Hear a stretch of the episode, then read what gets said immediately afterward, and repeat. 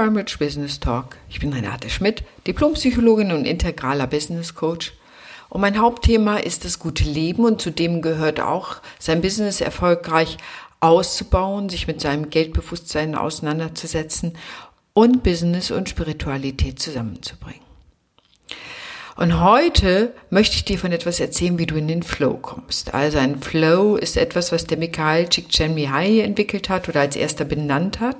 Und er hat gesagt, du kommst in den Flow mit deiner Arbeit, wo alles leicht ist und du gleichzeitig erfolgreich bist, wenn Leistung, also Herausforderung und Können zusammenkommen. Das heißt, wenn du immer wieder das Gleiche machst und dich nicht entwickelst, dann bist du nicht im Flow, weil du einfach letztendlich unterfordert bist.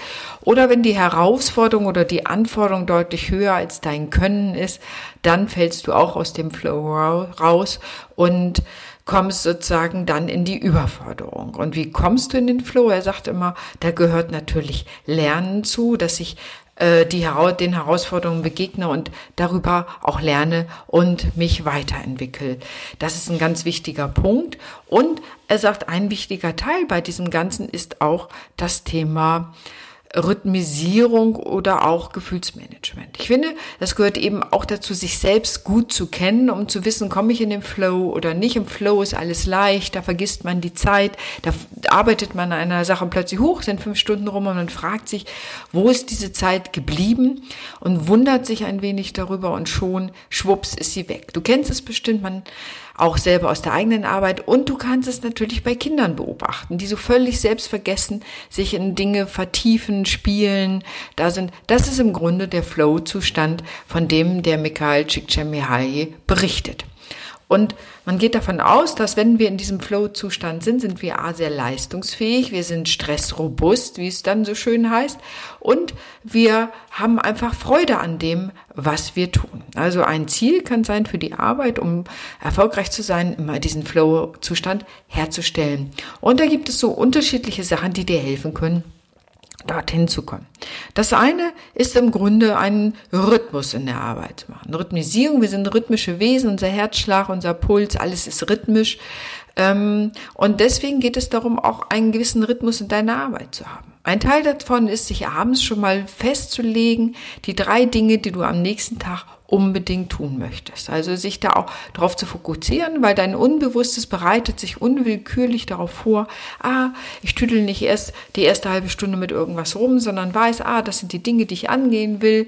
Da gilt natürlich die Regel Eat the Frog first, also die schwierigste Aufgabe zuerst zu nehmen, darauf deine Energie zu verwenden und die dann auch eben auszuführen. Viele Leute machen das ja so, dass sie erstmal anfangen, ihre Mails zu checken. Eigentlich, wenn man von der Arbeitsorganisation daran geht, ist das nicht so ideal, um im Flow zu kommen, weil du eigentlich deine kostbarste Zeit, wo du noch in einer hohen Leistungsfähigkeit bist, mit etwas, ich sag nicht vergeudest, aber verbringst, ähm, wo du eigentlich gar nicht so hohe Kapazität für brauchst, um das durchführen zu können. Jetzt sagt jeder, ja, ich muss ja erstmal gucken, was den Tag auf mich zukommt und das mag ja auch stimmen.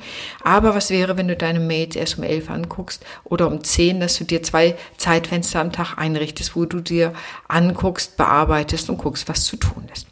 Das nur als ein Gedanke, also eat the frog first, die schwierigste Aufgabe morgens anfangen, die hast du abends schon festgelegt, dein Unbewusstes hat sich darauf vorbereitet, das zu tun, das heißt, du bist auch schneller dabei, hochkonzentriert und kommst darüber auch in den Flow-Zustand, diese Aufgabe abzuarbeiten oder weiter voranzubringen. Und das wiederum löst Glücksgefühle aus, Glückshormone aus. Und das macht wiederum Stress robust, weil die Glückshormone die Gegenspieler der Stresshormone sind. Ein wichtiger Tag ähm, ist auch, oder ein wichtiger Aspekt für den Tag ist auch, den Tag mit der Meditation anzufangen. Eine Meditation, Kontemplation, einen Moment zu sich zu kommen, würden andere sagen. Also diesen Moment zu gucken, wie geht es mir, in welcher Stimmung bin ich eigentlich gerade, in welchem Zustand bin ich gerade und da sich zu fokussieren. Das ist so ein bisschen wie die Energien zu sammeln und zu gucken, okay, was ist eigentlich gerade da, was geht mir durch den Kopf, um zur Ruhe zu kommen und auch darüber fokussiert zu sein. Zehn Minuten Meditation am Tag reichen schon. Viele sagen eben, das lohnt sich, das gleich am Morgen zu machen, damit du ganz anders fokussiert in den Tag gehst, als den Autoschlüssel zu greifen, aus der Tür zu rennen, im Stau zu stehen und schon völlig gestresst bei der Arbeit anzukommen oder deine Arbeit zu beginnen. Bewegung ist natürlich auch ein ganz wichtiger Teil dabei, um in den Flow zu kommen. Und es heißt so schön, wer auf einem Trampolin springt, kann keine schlechte Laune haben. Und wer sich regelmäßig bewegt, weiß einfach, wie wichtig das auch ist für das eigene Gefühlsmanagement. Und das ist ein wesentlicher Teil, auch im Flow zu kommen oder im Flow zu bleiben. Man weiß auch, dass zum Beispiel eine leichte Depression durch regelmäßige Bewegungen, das kann 20 Minuten Nordic Walking sein, also es muss gar nicht so groß aktiv sein, ganz deutlich helfen kann, auch eine milde Depression so, ich sag mal, zu behandeln, dass du keine Medikamente brauchst. Also so stark wirkt Bewegung, regelmäßige Bewegung und das muss nicht sein, immer in die Muckibudi zu gehen. Das kann natürlich auch, wenn du da Spaß dran hast, aber einfach so 20, 30 Minuten am Tag. Und ein ganz wichtiger Punkt, um in diesen Flow-Zustand, in diesen glücklichen Zustand zu kommen, wo Aufgabe, Herausforderung und Können gut zusammenkommt, ist natürlich auch die eigenen Gefühle zu regulieren, das, was ich Gefühlsmanagement nenne. Und dazu gehört natürlich auch, erstmal zu gucken, wie geht es mir eigentlich? Also auch eine Benennung äh, zu finden für die eigenen Gefühle. Und das Spannende ist, was ich häufig in der Arbeit erlebe, dass Menschen gar nicht so sehr zwischen Gefühlen unterscheiden können oder sagen, es geht mir gut oder schlecht. Und ähm, ja, da arbeite ich mit vielen erstmal den Gefühlsstern, so nenne ich das, dass man erstmal guckt, welche Gefühle habe ich eigentlich? Ärgerlich, wütend, frustriert, fröhlich, traurig, engagiert, inspiriert, verliebt. All diese ganzen Gefühle, also sich erstmal überhaupt klar zu machen, wie fühlen sich die unterschiedlichen Gefühle an. Und dann eben auch zu gucken, bin ich mit den Gefühlen in einem guten Schwingungszustand und du weißt selber, wenn du gut drauf bist, dann geht alles leichter von der Hand, dann sieht die Welt ganz anders aus, als wenn du gerade traurig oder wütend oder ärgerlich bist. Das heißt, wenn du merkst, du hast diese Gefühle, die im Grunde deine Schwingungsebene niedrig halten oder dich auch so zurückhalten und einschränken. In dem ist es immer ganz gut, sich mit seinen Gefühlen auseinanderzusetzen und sagen, ja, warum bin ich denn gerade ärgerlich? Der Ärger ist häufig der Wächter von verletzten Gefühlen von verletzten Gefühlen und eben auch von verletzten Werten, wenn jemand anders die eigenen Werte nicht beachtet hat, das, was einem selber wichtig ist. Ja, so, was weiß ich, äh, jemand, ein Kollege sozusagen grüßt dich am Morgen nicht und du denkst, oh, das ärgert dich schon mal oder ein Kollege hat dir unfreundlich was am Telefon gesagt oder dir was auf den Tisch geknallt, was du nicht wolltest. Das sind ja so ganz unterschiedliche Dinge, die allein im Arbeitskontext passieren können. Also, welche Gefühle hast du gerade und wie kannst du sie transformieren? Und der erste Punkt, ein Gefühl in ein positiveres Gefühl, das eine höhere Schwingungsebene und damit eine höhere Fröhlichkeit oder ein Wohlbefinden erzeugt, ist erstmal das Gefühl wahrzunehmen. Das ist der Trick daran, wenn du so willst, dass erstmal zu sagen, ah, ich bin ärgerlich oder ich bin traurig. Erfahrungsgemäß halten Gefühle gar nicht lange an, wenn ich sie wahrnehme. Dann sind sie wie Wellen des Meeres, die kommen und gehen. Und dann nehme ich wahr, ich bin ärgerlich. Und dann kann ich ja immer noch überlegen, okay, hilft mir mein Ärger weiter? Manchmal kann Ärger auch eine gute Form sein, um ins Handeln zu kommen. Oder hilft mir mein Ärger eigentlich nicht? Macht es mich grumpelig und irgendwie verknautscht, beschreiben manche das, so dass man eigentlich gar nicht mehr im Flow ist, dass die Dinge leicht sind, sondern es fühlt sich alles irgendwie anstrengend an und man hat so das Gefühl, man hat so einen gebrauchten Tag heute geschenkt gekriegt. Ja. Also das Thema Gefühle wahrnehmen, Gefühlsmanagement, wie gehe ich mit meinen Gefühlen um, ist was ganz Entscheidendes, sie wahrzunehmen, anzuerkennen, zu gucken, okay, kann ich etwas tun, muss ich nochmal, um bei meinem Beispiel zu bleiben, mit dem Kollegen reden, zu sagen, so nicht, dann vielleicht auch eine Grenze setzen, die man vielleicht nicht ausreichend gesetzt hat. Oder jemanden sagen, du, wie du gestern mit mir geredet hast, das fand ich ehrlich gesagt ziemlich unfreundlich ich würde mir bitten, würde dich bitten, das in Zukunft zu unterlassen oder das anders zu machen. Ähm, ich wollte es dir einfach nur sagen. Also letztendlich geht es bei Ärger häufig darum, dass eigene Grenzen überschritten worden sind. Ein persönlicher Tipp ist auch nochmal eine eigene Playlist zu haben. Das heißt, hast du Musik, die dich inspiriert, die dir Spaß macht, die deine Stimmung erhält, auf. Mittlerweile kannst du, wenn du äh, Musikstreaming machst, kannst du dir natürlich immer auch eine eigene Playlist zusammenzustellen. Das, was ganz früher noch das Band war, wenn sich eine Kassette aufgenommen hat. Das ist natürlich schon 100 Jahre her, aber du weißt schon, worauf ich hinaus will. Heute kannst du dir deine Playlist machen, die du dir jederzeit abrufen kannst. Was ist deine gute Laune Musik? Überleg dir das genau, spiel sie dir ab. Was, äh, was macht sozusagen deine Stimmung besser? Und da ist Musik ein ganz wunderbares Mittel dafür. Du kannst natürlich auch selber singen. Ähm, auch das ist gut. Aber wenn du sagst, nee, singen mag ich nicht, manche tun das übrigens laut im Auto, was ich total toll finde, ähm, dann kannst du halt deine Playlist abspielen und darüber deine Stimmung beeinflussen. Du kennst das doch ganz genau, wie sehr Musik Stimmung beeinflussen kann. Wenn du gerade traurig bist und du suchst dir die Lieder raus, die deine Traurigkeit verstärken, kann man da auch mit Musik und so kannst du es eben auch in der anderen Richtung, wie du in gute Stimmung kommst. Ja, dieses in Flow kommen hat natürlich auch mit Lernen zu tun. Das heißt, wenn die Herausforderungen, die ich mir stelle oder die mir gestellt werden, wenn ich im Grunde nicht dafür ausgebildet bin, nicht gut ähm, ja gelernt habe oder bestimmte Dinge mir im Grunde fehlen, dann komme ich ja schnell in die Überforderung. Das heißt, die Herausforderung ist größer als das, was ich leisten kann. Dann ist natürlich Lernen ein wichtiger Punkt. Ähm, ich hatte mal ein ganz Beispiel, nur mal sagen, ich hatte, da war jemand in einer Behörde und die Behörde stellte von der Handakte, also die handschriftlich ausgefüllt wurde, auf die digitale Akte um.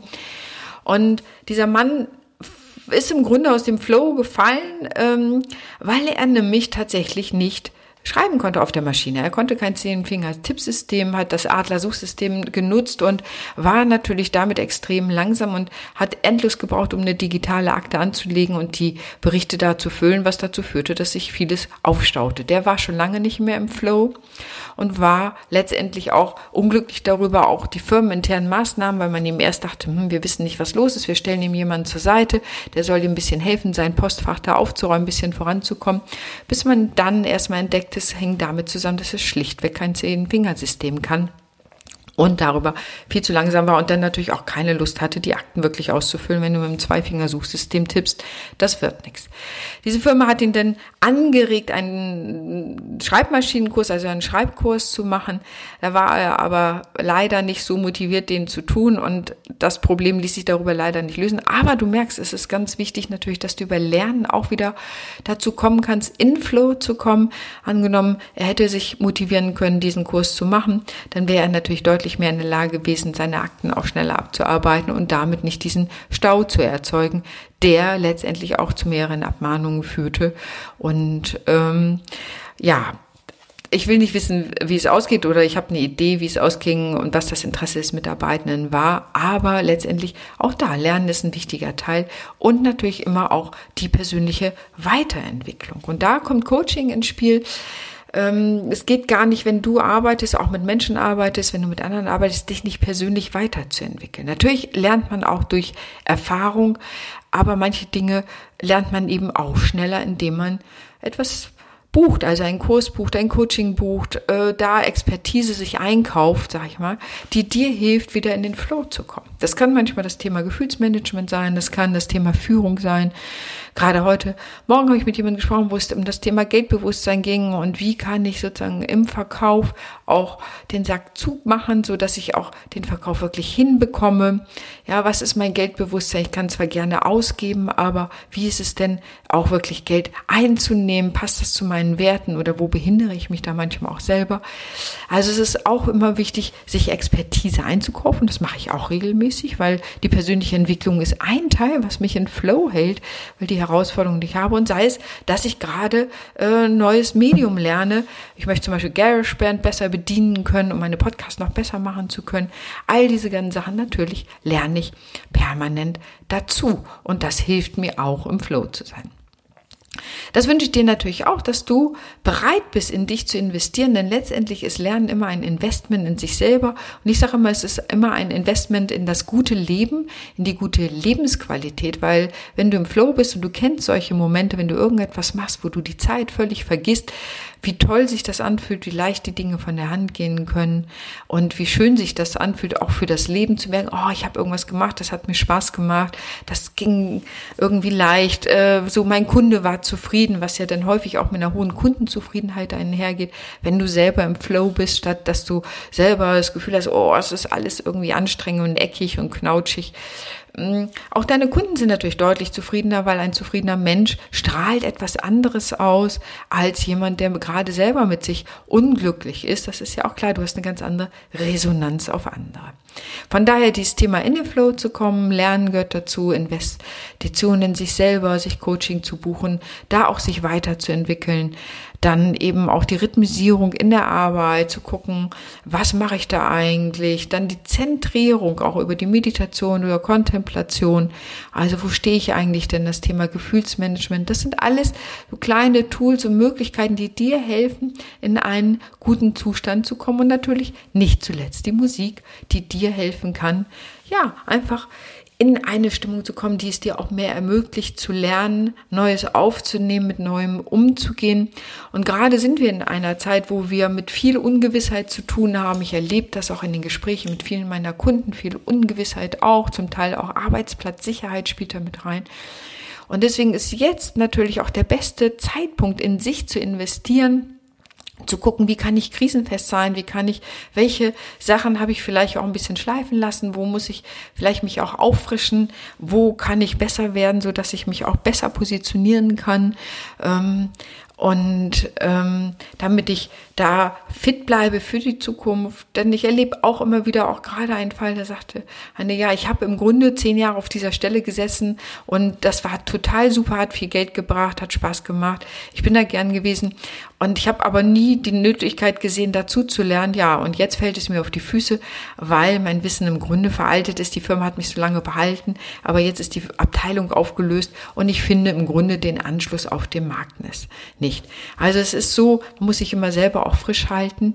Und damit es dir nicht so passiert wie dieser Frau, die da jetzt wirklich in einer Notlage ist, weil sie im Grunde sich nicht aktualisieren hat, das hat auch unterschiedliche Gründe, äh, warum man das nicht tut. Und manchmal denkt man einfach, ja, man muss es ja auch nicht tun, wenn alles gut läuft. Und das ist ja auch ein Teil davon, in der Komfortzone sitzen zu bleiben.